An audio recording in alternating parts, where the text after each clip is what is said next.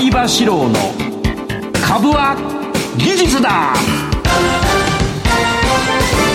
皆さんこんばんは相場志郎です。リスナーの皆さんこんばんは金井憧れです。この時間は相場志郎の株は技術だをお送りしていきます。相場さんよろしくお願いします、はい、よろしくお願いします。今日は実は1月31日に収録したものを皆様にお送りしています、ね、そうなんです。なんと1月31日今日はですね、はい、今日2月7日ですが、はいえー、今収録しているこの1月31日。なんと2人ともですね、はい、着てるものが31日放送と同じものです。全く同じですね、うん、YouTube でご覧の皆さん。は、そうそうそう。さっき、はい、えー、1月31日分を取ってで、えー、今度は2月7日分を今取ってるわけでで俺は今どこにいるかっていうと、はい、まあ生きてれば台湾に。生きててください。いえー、生きてなければ、はい、あの世にいるということなんですけど、ね、やっぱ海外だよね、はい海外。海外だよねっていう話を1月31日生放送でお送りしましたが。もうくどく言うぞ、はい、あの海を渡れですよ。感覚が違う。本当に日本だけこうせせこましく。台湾でさえね例えばあの世界中でなかなかこうコロナから開国をしなかった国っていうのは例えばシンガポールとかね、はい、えー、あったんだけど。で一番もう台湾いつになったらもういいじゃねえかっていう言ってたの。公演の打ち合わせいっぱいしてるから向こうの人たちと。それで台湾が開国にやっと遅ればせながらさ、はい、なったんだよ。なった途端にさもう何もいりません。どうぞスルーで来てくださいぐらいになっちゃう。だからそのなんか切り替わりが早いんだよね、うん、で日本はねこの間のニュースでさなんだっけコロナを5類5類、はい、何類 ?5 類ですね。5類にする、はい、だよね、はい、でそれがさ発表してからさじゃあいつからって発表したのが、えー、と1月なのにさ、はい、5月から？はいそうですね。でなんだよそれって。あの台湾とかアメリカだったらもう来週からってなると。いろんなことあるんだろうけどさ変えるにはね。そうですね。でもできるんだからやった方がいいと思う。例えばあの日本電産の創業者長森さんとか一代で大きくしたでしょ、はい、えそれから、え京セラを大きくした稲森さんとか、あのできるならすぐやりなさいあとか言うんだよ。それからトヨタの社長が変わったじゃないですか、えー、で前のトヨタの社長、はい、なんていうの？トヨタさん、はい、トヨタ社長はねその新社長と話をしたらしいんだけど、はい、えー、何かをするときに、えー、技術者である新社長は「社長それはちょっとそれやるに時間かかりますよ」って言ったらいやできないと思うできないか時間かかりますよって言ったら、トヨタ社長は「できないからやるんじゃん」って言われてやってできた。みんなができないと思ってることをやるから意味がある意味があると。うん。で同じように、はい、じゃあその何類から何類にするのに時間がかかるとか、はい、海外だったらすぐだからね。で今までこんなに閉じてた台湾が開いたらもう開いた後もさ日本はなんか日本に着くといろいろいろいろやんなきゃならないんだよ。日本に到着して飛行機から出ると、はい、おばさんかおじさんが入ってきてちょっと待っててくださいとか言いながら、あの通路にずっと並ぶ。最初はね椅子があってそこに座って1時間ぐらい待ってた。その後 PCR 検査やってでそれから1時間ぐらい待って空港出るのに5時間ぐらいかかった。うん、大変、うん、大変大変。で今はねその後だいぶ楽になって今は海外にいる間にビジットジャパンっていうのを登録して、はい、であのー、なんだ注射の結果とか全部パスポートとか全部携帯に入れて日本政府に送っあ、えー、なんだイミグレーションに送っとくと、審査が終わってんだけどじゃあいいじゃん終わってんだから、はい、終わりましたって来るわけよ、うん、青い青く光るわけ。でね。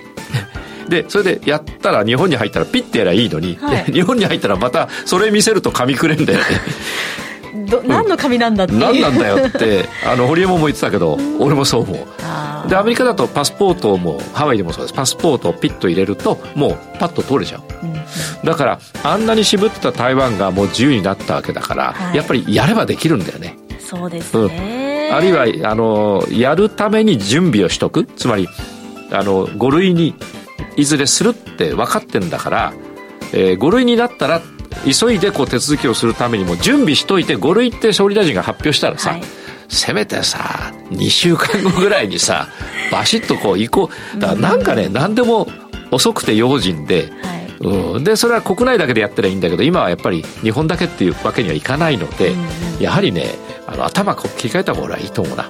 段階的にみたいのが好きですよね、好き。段階的に好き、はい、じゃあ段階的にこの放送もお送りして一回ちょっとここで止めようか。いやそんダメです。毎週ね、はい、決まった時間じゃあのギャラも段階的に。上げていただく方向いやいやいやいやそうじゃなくて段階的にお支払いをする。お支払い上げていただくそれは困ります。定期的にお願いいたします。わ、はい、かりました。この番組は株職人の相場志郎さんが長年の実績で生み出した技術でかつ実践的な株式トレードについてたっぷりとお話をいただく番組です。またこの番組は YouTube ライブの相場 TV 相場志郎株塾公式チャンネルでも配信しています。動画配信についてはラジオ日経の番組サイトと相場 TV でもご覧いただけます。また番組を見逃したもう一度見たいそういった方のためにファームボンドの会員登録をしますと過去の動画などもご覧いただくことができます。番組ホームページの会員登録バナーからよろしくお願いいたします。それでは番組を進めていきましょう。この番組はアイディアを形にそしてその先へ YHOW The YHOWDO カンパニーと株塾を運営するファームボンドの提供でお送りいたします相場志郎の相場の潮流このコーナーは株式投資のポイントを分かりやすく解説いただきます。相葉さん、今日の相場のポイントは何でしょうか？はい。えー、今日はですね、はい、収録のため、2月7日分の情報が今日3月31日はない、1月31日ないので。さすがにまだ入ってない。入ってないよな。入ったら最高だよな。はい、で、どうするかっていうと、それでも相場に役に立つお話をしようと思っていて、はい、えー、ひとしきり上げていった後、はい、下げが来る。これはですね、リスナーの皆さんも、えー、輝きちゃん？憧れちゃん？ね。輝きちゃん、憧れちゃんも、俺も感じてる。はい、ひとしきりわーっと上げてきたと思ったら、あ、下がってきたなって。で、このひとしきり下げたと思ったら上がってきたなっていう。うん、要するに上がったり下がったりしてるわけですよ。はい、で、えー、上げ下げの中に、えー、今上がってるんだけど、これはいずれ下がるだろうっていう上げ。はい。それから今下がっているけれども、いずれこれは上げるだろうという今の下げが2種類アルダですよ。うんうんうん、アルダですね。アルダです。はい。で、これを見分けないと、あの、皆さんのトレードはうまくいかないということです。それに惑わされていては、はい。いけないと。今上がってるからしこたま買いましたと。はい。そうしたら、しばらくしてさ、4、5日したら下がっちゃって、でもこれは、そうそうね、買いを入れ、今上がってるからたくさん買いを入れたと。はい、で、しばらくしてさ、4、5日で下がっちゃった時に、どういう心理になる普通、不安になりますね。うん、不安になると同時にマイナスになってるでしょ？はい、それどう、どう、どう考える？このまま、下がっていっちゃうんじゃないかっていう。うん、だって損しちゃうよ、そしたら。はい。なので。うん、多分ね、リスナーの方がよくわかってるけど、はい、今度ちょっと、あれだよ、旦那からお金借りて2億円分ぐらい買ってみ？そうするとどうなるかっていうと、はい、上がってる時に買いました。うん、で、4、5日上げて下がってきた時に、自分は希望的観測を持つんですよ。今下がってきてるけど、上がるまで待とうとか。きっと上がるだろうって。えー、これは多分、あと今、5日上げて、2日下げ、5日上げた後2日下げてるけど、はい、これ680円あたりで上がってくるんじゃねえかなって。うで、その680円になっても下がっちゃったと。そう、そういう時どうするかっていうと、ちょっとマイナスになってるんだけど、そうか、でもまあ、しこたま下げたから、そろそろそこだと。今損切りしちゃうと、はい、明日上がっちゃった時にもったいないと思って損切りしないわけ。うそうするとどんどんどんどん下がっちゃって、最後はマイナスが大きいので手締まえないって発想になるわけ。だけどそこで手締まっとければ、マイナス90万だったのが、そこで手締まっておけば、えー、マイナス90万で済むのに、手締まわないためにマイナス180万になっちゃう。どんどんどんどん増えていっちゃう。これはリスナーの皆さんはね、もう、なんかこう、胸に手を当てるとね、みんな経験あると思うよ。わかるっていう感じなんですかね。そう。そうなんです。わかる。やったらわかる。うん、うん、だ今度やってみ？な ?CFD かなんかで。つまり、えっ、ー、と、買って、えー、ちゃんと上がらず下がっちゃった時には、希望的観測で、やがて上がるという希望的観測のもとに、あの、持ち続けてしまう投資家が多い。で、えー、それをちょっと防ぐ方法の一つとして、はい、あの、すべてそれで役に立つとわけではありませんけれども、あの、今の上げは、はい、すぐ下がっちゃう上げなのか、はい、少し続く上げなのかをこう見分ける方法が。そうですね。知りたいです。知りたいよな。はい。うん。それから逆に、はい。空売りを入れました。で、今下がっていますと。うんうん、ね。えー、だから空売りを入れましたと。で、そしたらすぐに上がっちゃった。はい。その時投資家心理どうなる？空売りを入れました。すぐに上がっちゃった。心理は？とはいえまだ下がるだろうそう。ちょっと今上げたけど、はい、今週の金曜日ぐらいにぐらいに下がるんじゃないかと。はい、な、何が、なんで金曜日なんだよって言うと、なんとなく週末だからとか言って、それがまたどんどんどんどん上がっちゃったりするわけですよ。はい、うん、で、この、えー、一時的に下げている。本当は上げる予定、予定とか上げる動きなのに、一時的に下げている下げを、これも見破る必要がある。はい、うん。で、どうやって見破るかっていうの。ね。じゃあ、ここから先は来週。いやいやいや、ね、今教えてください。いや、俺ね、これ、大変なんだよ、今日は。だって、そう、はい、あの、ほら、マーケット情報がないから、引っ張るのが大変なんだよ。うん、いやいや、引っ張る。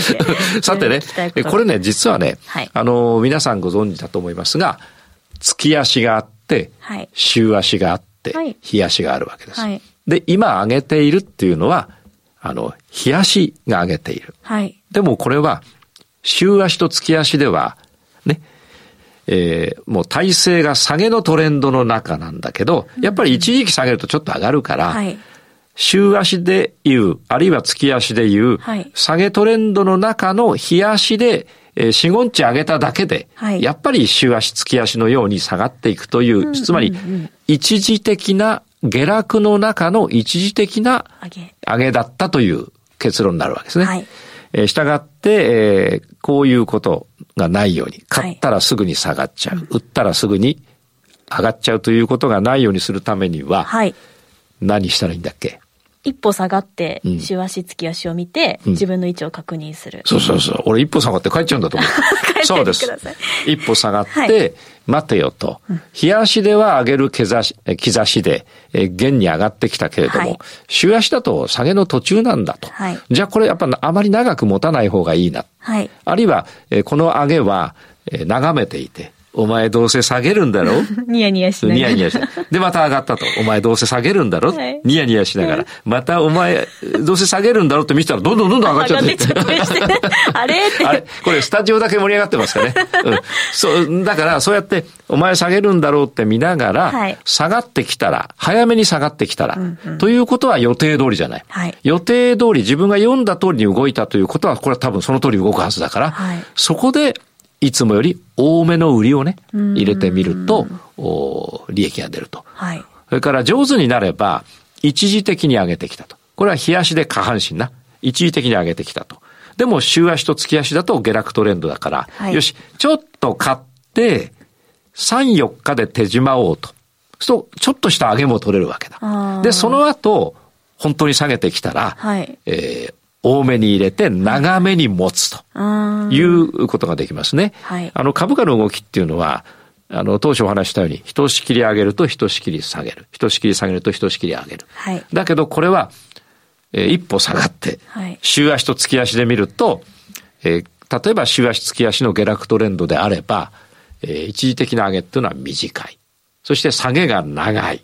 で、また、短い上げがあって、また長い下げがあって、短い上げがあって、長い下げがある。つまり月足、週足で下落トレンドであれば、はい、え日足でいう下げは長く、上げは短い。逆に月足、週足で上昇トレンドであれば、えー、上昇トレンドでもやっぱ下がるんだよ。だからその時は、えー、その下げはですね、えー、もし週足と月足で上昇トレンドなのであれば、はい上げが長く、下げが短い。冷やしではね、はい、上げが長く、下げが短いという繰り返しになっていって、やがてトレンド転換が来て、その逆になるとい。うことですわ。どうですか、この月足と冷やし。で、ここで、さらに、プラスアルファの条件として、本数とか、本数ね。本数は、例えば、週足と月足で上昇トレンドの中で、今日足で下落してるんだと。はい、日足で下落だから空売り何本か取ろうって言ったら、本数は9本以内だわな。9本以内だよな。だって、あの、下落中の上昇だから、はい、そんな長くないはずじゃない。ということは9本より短いって話だ。うん,、で、逆にその後ちゃんと下げてきたとしたら、はい、えー、週足と月足が下げトレンドなのに、はい、日足が6本上げてきた。冷やしが6本上げてきた。そして下げてきたら、はい、あれこれ意外と上昇が短いなと。よく見たら週足と月足では下落トレンドだと。はい、とその次の日足の下げは多分9本以上になるかな。結構長くなる。そう。つまり、体制の流れが下落トレンドの中、冷や足で一時的に上げてる時には、はい、えー、多分9本いかないぐらい。17本はあまりない。あそれから、体制が上昇の中、冷やしで一時的に下落しているときは、はい、おそらく、えー、その下落はそんなに長くない。うん、そして次の上げは15、6本いくかもしれないということなんですね。だから両方取る気なら取れるんですよ。ただ、やっぱり、えー、今、冷やしと、あ、週足と月足を見て今、今の上げは下げるための上げなのか、はい、今の下げは上げるための下げなのかを、こう、見分けておくと、来たなと。なるほど。いひひとできるわけですね。ってことはもう上昇トレンドなのか下降トレンドなのかっていうのはまず、はい。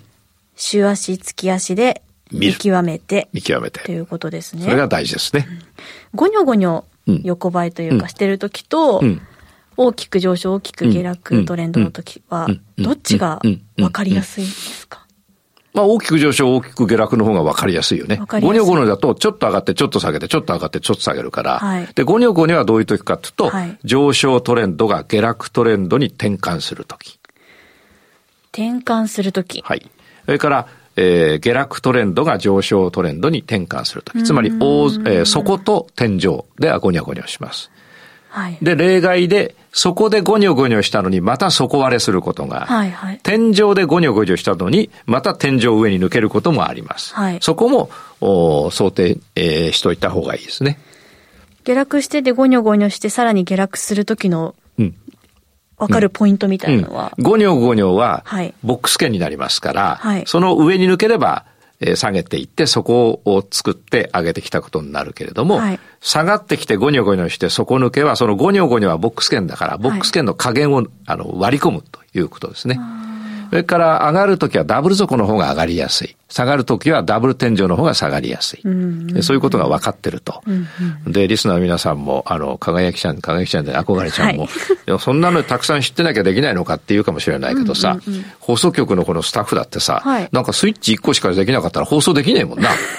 たくさんありますもんね。うん、だから一緒なのよ、やっぱプロは。うん、うん、だからお金儲けるわけだからさ、はい株なんかあれだよな、その、給料の何倍も利益を出そうっていうわけだから、それなりにやっぱり、あの、勉強しといたらいいよね。簡単な稼ぎ方はないですもんね。そうそうそう。だから、あの、相葉さんっていう人がいるじゃない？あの、変なおじさん。いらっしゃいます、うん。あれが書いた本は結構それちゃんと書いてある。今まで何冊ぐらい出されてる ?20 冊ぐらい出したかね。今年は出しますよ。何、えっ、ー、と、1、2、3、3冊ぐらい。もうすでにそんなにそう、オファーが結構来てるわけだ。いや、大変だ。うん、ね。えー、ということで、はい、えー、この相場の潮流はそういうお話で終わりです。はい。はい、以上、相場志郎の相場の潮流でした。ワイハウことザ・ワイハウドゥカンパニーをご存知ですか？ワイハウは音楽と IT を融合させたエンターテイメント事業、IT ソリューション事業、飲食関連事業、教育事業など幅広いジャンルの開発とサービスを行う企業です。音楽と IT 技術の融合、NFT 事業やブロックチェーン事業を推進するために音楽家であり最新の IT 技術に深い知識を持つ小室哲哉氏とエンターテインメント事業を通じてさらなる飛躍を目指しています。多くの出会いや情報ネットワークを通じて先端的でユニークな顧客価値社員価値社会価値を発見し真に豊かな生活文化を創造する。アイデアを形にそしてその先へ。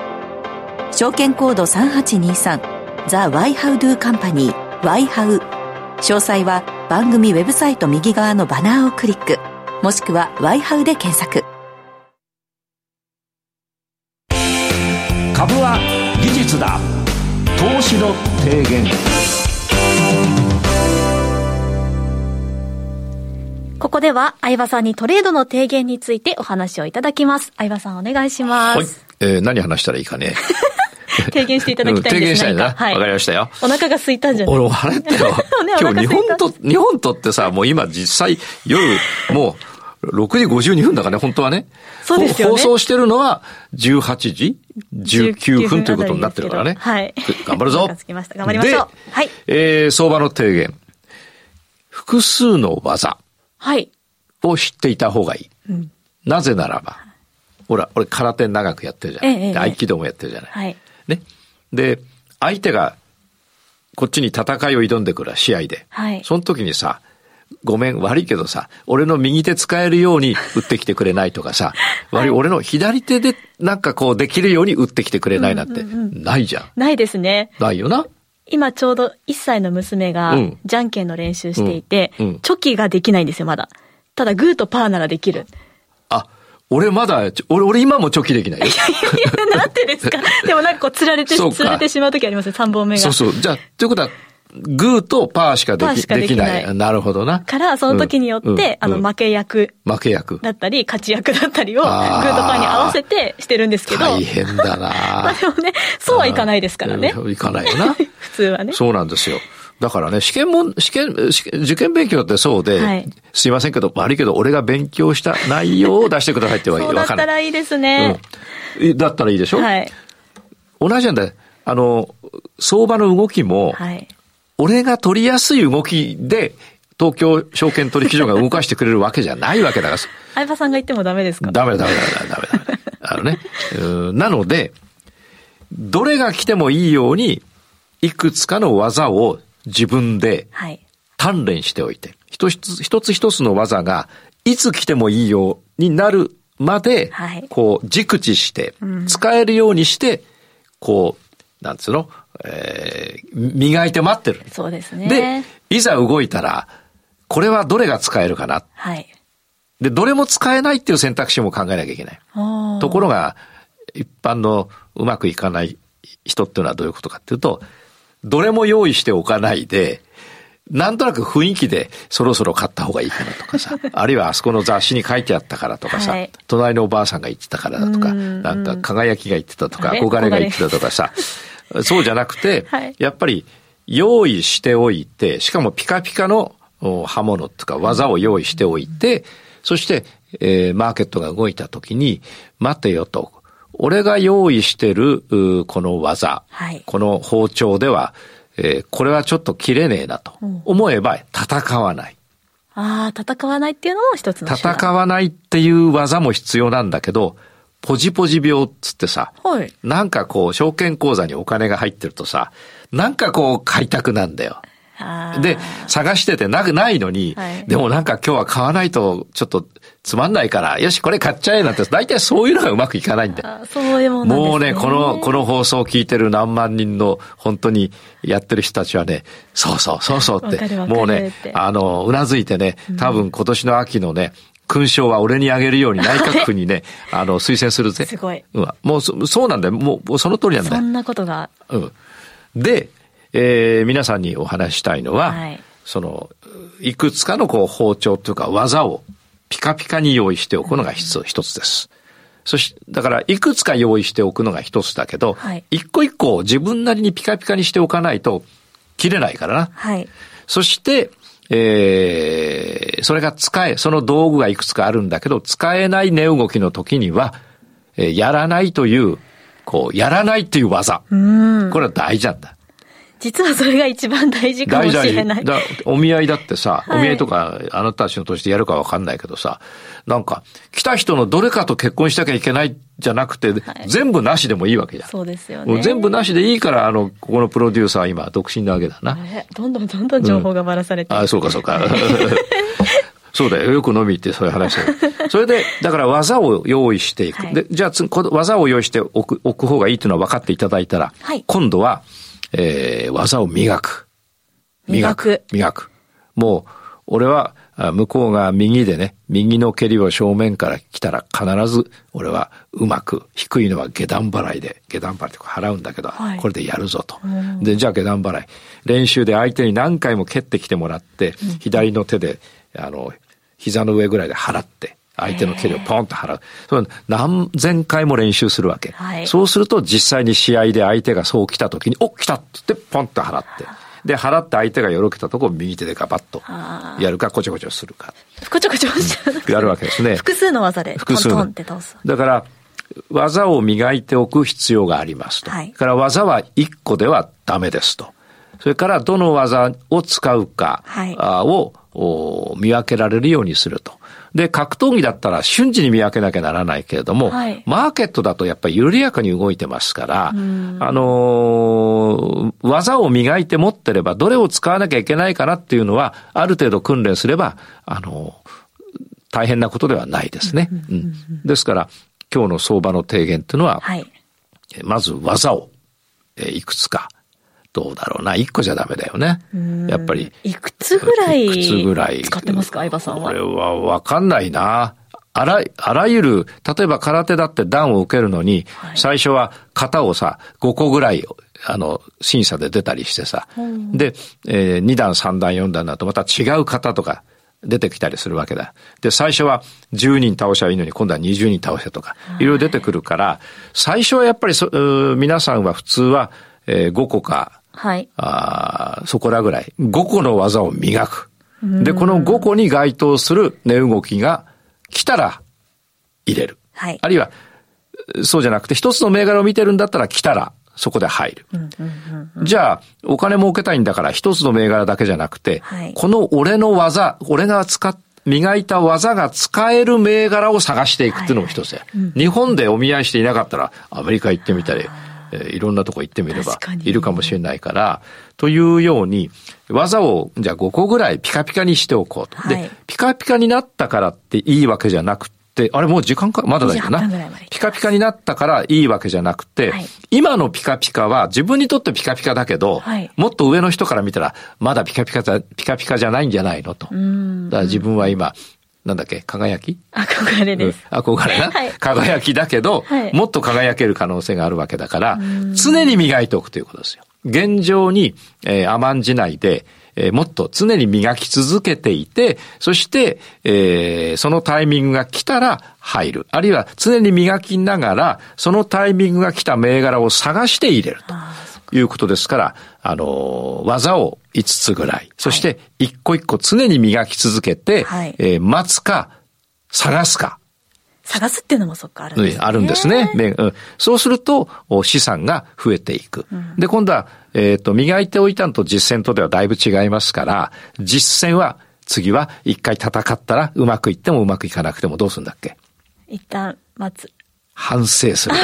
けんあの前回やったじゃん。うん。検証するってな、前回やったじゃん。1時間前だけど。はい、そうですね。検証するんだよ、はい。で、うまくいってもうまくいかなくても、まぐれでうまくいったのか、本当にうまくいったのか。それから、もっといい方法はなかったのか。で、それを繰り返していく間に、また技を磨いていけるから、はいうまくいくようになるわけですな、その技っていうのは時代によって変わったりするんですか？大体ずっと同じ。あ変わらないですね。人の心理が同じですからね。あそうね、売る人と買う人のね。複数の技を持って常に磨き続けるというのが大事だということが分かりました、はい、ありがとうございました、はい、以上株は技術だ投資の提言でした。この番組はアイディアを形に、そしてその先へ、YHOW The YHOW Do Company と株塾を運営するファームボンドの提供でお送りいたしました。それではリスナーの皆さんまた来週お会いしましょう、はい、この後の YouTube での延長配信もお楽しみください、ね、じゃあ来週は生だから。はい、はい、でいきましょう。株は技術だ